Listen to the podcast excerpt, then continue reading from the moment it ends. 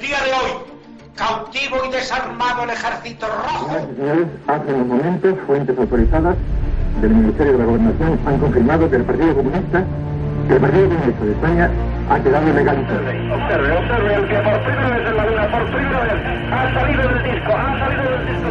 Teniente coronel que con una pistola sube hacia la tribuna, en estos momentos Aquí, apunta. como bien habéis apuntado, han sido tres bombas de esas diez explosiones y también desde aquí, desde esta estación de Atocha, hemos podido escuchar todo-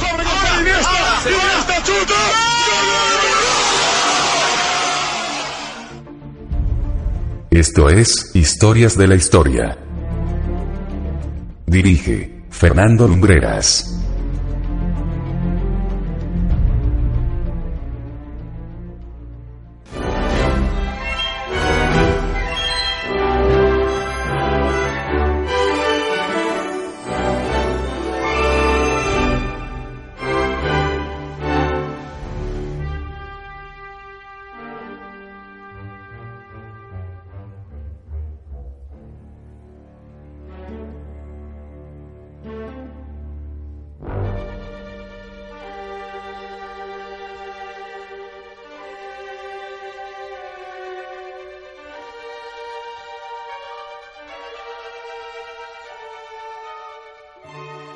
¿Qué tal amigos? Bienvenidos a Historias de la Historia, una semana más aquí en la sintonía de Viva Radio.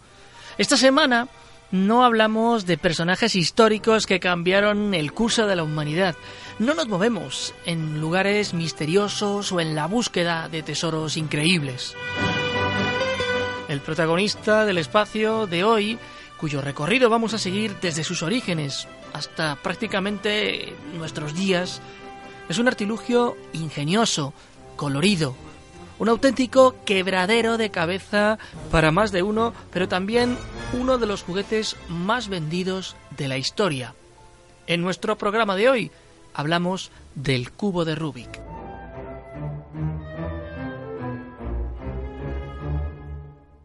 Salen juguetes nuevos todos los días. Algunos pasan desapercibidos, otros, por el contrario, parecen estar tocados por una varita mágica que les hace absolutamente inolvidables. Y eso debió suceder con el curioso aparato ideado por Erno Rubik. Sin embargo, la historia de su lanzamiento no es ni mucho menos la génesis del producto. En marzo de 1970, el inventor estadounidense Larry Nichols, un apasionado de los rompecabezas, diseña uno de piezas rotables y de hecho presentó una solicitud de patente en Canadá. Aquel artilugio se sostenía mediante imanes y no sería hasta el 11 de abril de 1972 que obtuvo esa ansiada patente estadounidense. Todavía quedaban dos años para que el cubo Rubik entrase en escena, pero este rompecabezas de Nichols se convertía en un primer antecedente al que se sumó poco tiempo después Frank Fox. En este caso era un rompecabezas esférico y no sería oficialmente hasta cuatro años después que obtuvo el certificado de patente británico.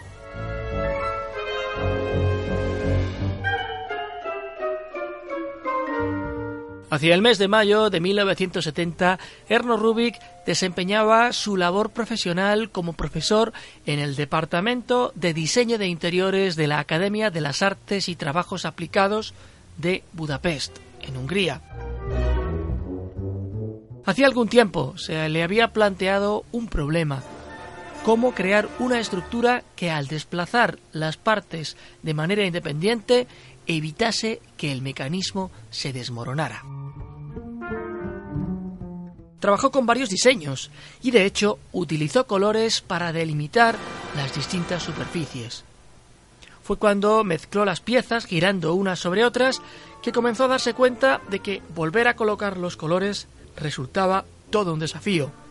Así nació uno de los juguetes más famosos del mundo, pero también estaba por prosperar una pugna que tardaría mucho tiempo en resolverse.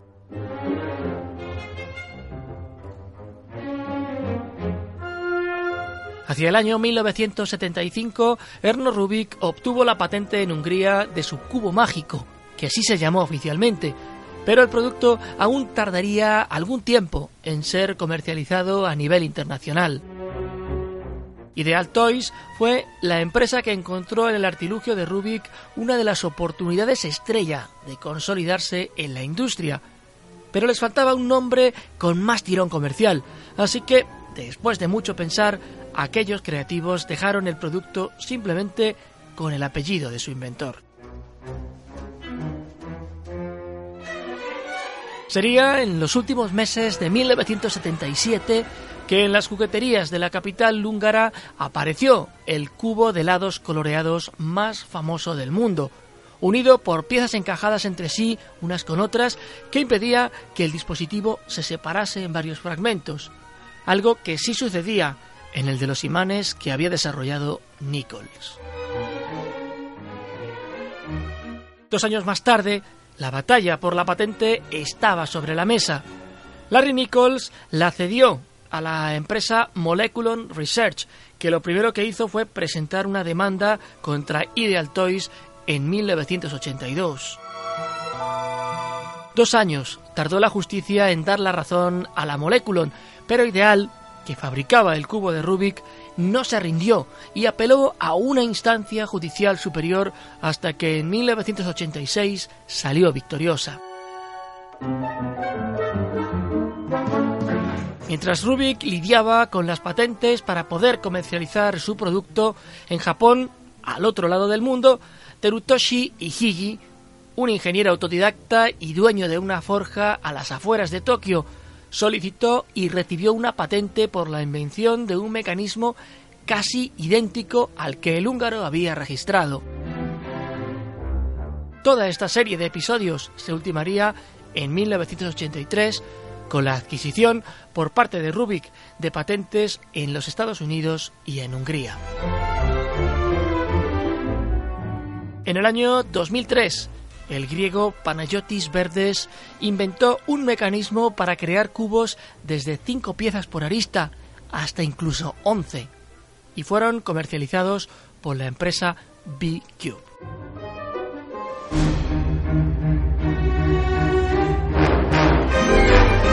El cubo de Rubik original, el de 5 por 5 elementos, tiene unas medidas de 5,7 centímetros por cada lado Consta de 26 piezas, incluyendo 25 cubos más pequeños y un aglutinador central que permitía el armado del juguete.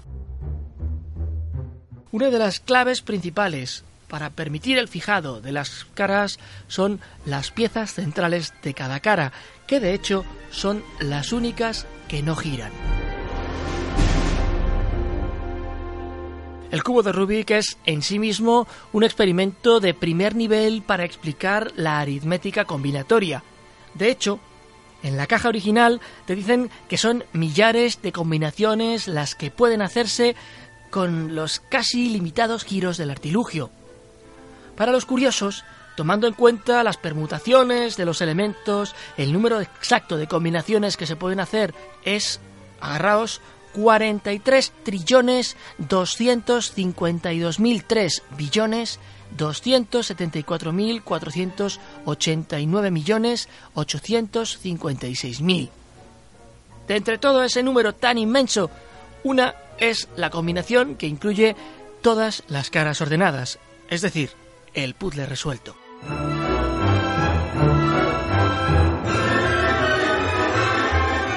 El cubo de Rubik original no tenía marcas en las caras centrales, aunque algunos traían las palabras cubo de Rubik en el cuadrado central de la cara blanca. Y por ende, resolverlo no requería prestar atención en orientar correctamente dichas caras centrales. Sin embargo, algunos cubos han sido producidos comercialmente con marcas en todos los centros, como el Kuboku. Teóricamente, puede resolverse un cubo teniendo los centros rotados, pero se convierte en un desafío adicional resolver también los centros. Y es que mucho se ha dicho sobre esa cara central del cubo de Rubik. Marcar los centros de este aumenta su dificultad debido a que expande el número de posibles configuraciones distinguibles. De hecho, Si consideramos como permutación girar las caras centrales sobre su propio eje, encontramos que aumenta el número de permutaciones posibles del cubo a una cifra tan alta que es mejor denominarla con potencias de base 10, un número que es, agarraos, 2,1 por 10 elevado a 24.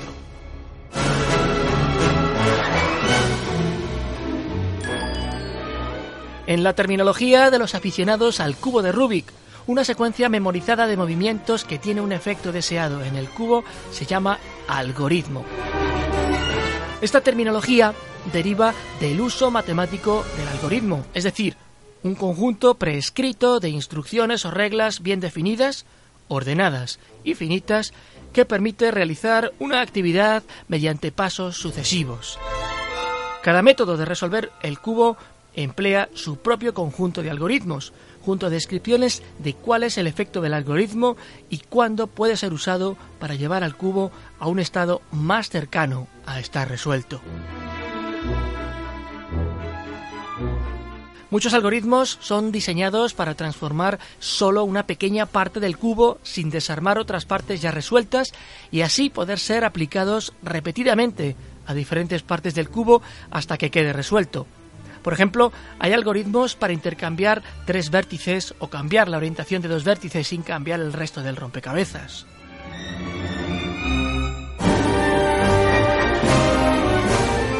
Algunos algoritmos tienen un efecto deseado en el cubo, por ejemplo, intercambiar dos vértices, pero pueden tener efectos colaterales, como permutar dos aristas. Dichos algoritmos son a menudo más simples que otros, sin efectos no deseados, y son más comúnmente empleados al principio, cuando la mayor parte del rompecabezas no ha sido resuelto y los efectos secundarios no son importantes.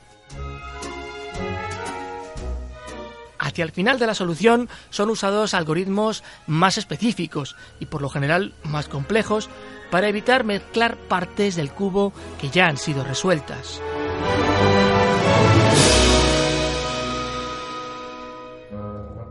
Ya os podéis imaginar que han sido muchos los aficionados a este juguete que necesitaban una especie de codificación con la que establecer unas pautas comunes para resolver este pequeño acertijo multicolor.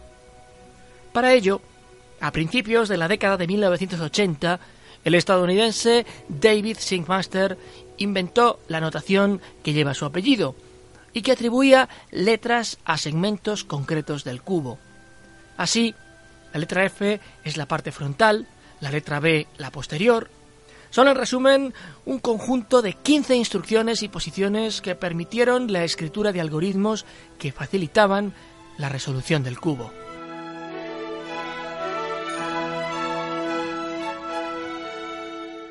El método SyncMaster sigue todavía utilizándose hoy, pero aún así se han desarrollado de manera independiente una serie de métodos que han permitido la resolución del cubo en menos de 100 movimientos. Sin duda, la opción más célebre es la que desarrolló el propio David Sinkmaster. Consiste en resolver el cubo capa por capa. La que se llama superior se resuelve primero, seguida de la de en medio y por último la inferior. Después de cierta práctica es posible resolver el cubo en menos de un minuto. Otros métodos son, por ejemplo, esquinas primero o métodos que combinan varios métodos.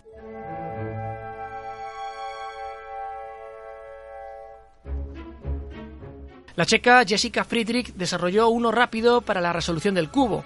La siguieron otros jugadores habituales como Lars Petrus o Denny Detmore, quien inventó además un sistema de notación usando iconos esquemáticos que sustituían a las letras de Singmaster.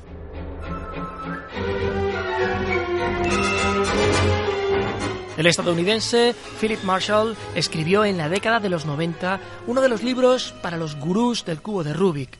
Se titulaba La solución definitiva del cubo de Rubik y afirmaba, con demostraciones a modo de, de dibujos en el libro, que era posible la resolución del cubo en 65 giros simples siempre y cuando se memorizasen dos algoritmos.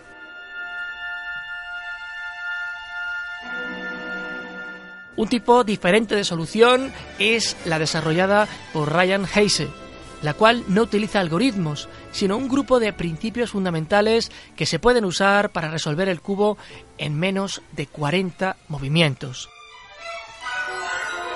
Pero si queréis asombraros con las posibilidades de intentar resolver un cubo de Rubik, no podéis perderos los concursos de lo que se ha llamado Speed Cubing, que no son más que, concursos y campeonatos para resolver el cubo en el menor tiempo posible. Y no vayáis a pensar que esto es todo, que se suman una serie de retos para hacer mucho más difícil esta tarea. Retos que van desde la resolución del puzzle con los ojos vendados y la ayuda de un guía hasta resolverlo bajo el agua y una sola toma de aire. El primer campeón del mundo de este juego fue el alemán Yuri Freschel, quien resolvió el cubo girando 40 veces y lubricado con vaselina en 38 segundos.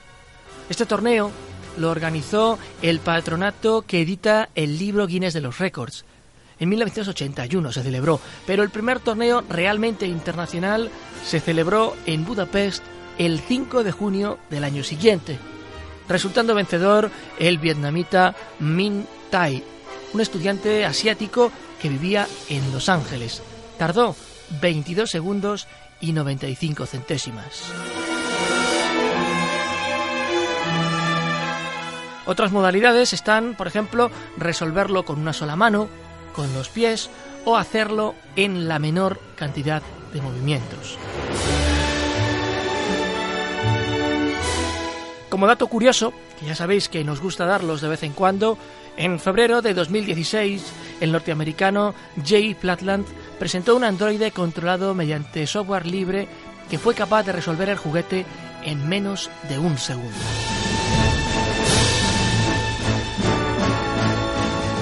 clásicos, piramidales, tetraédricos, con sudokus. El cubo tiene muchas variaciones y todavía hoy continúa siendo el rompecabezas por excelencia a nivel mundial. El cubo de Rubik fascinó a gente de todo el mundo y se volvió uno de los juegos más populares de América a mediados de la década de 1970. En solo siete años, las ventas mundiales habían superado los 30 millones de unidades.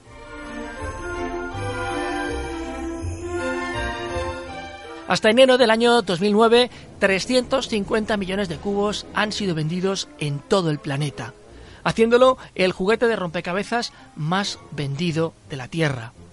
El cubo se ganó un lugar como exhibición permanente en el Museo de Arte Moderno de Nueva York e ingresó en el Oxford English Dictionary después de dos años.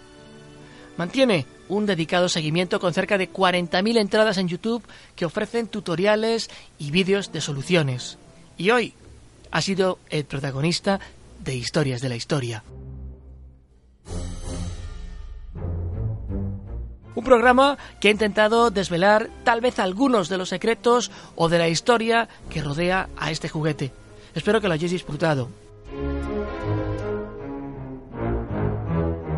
Este y los demás espacios están en la sección a la carta o en el portal del programa, ahí en, esta misma web. Os recomendamos seguirnos en Flipboard, donde vais a encontrar un montón de artículos y reportajes curiosos e insólitos y os garantizamos que muy interesantes. Nosotros volveremos dentro de muy poquito. Muchísimas gracias por haber estado ahí. Hasta muy pronto amigos.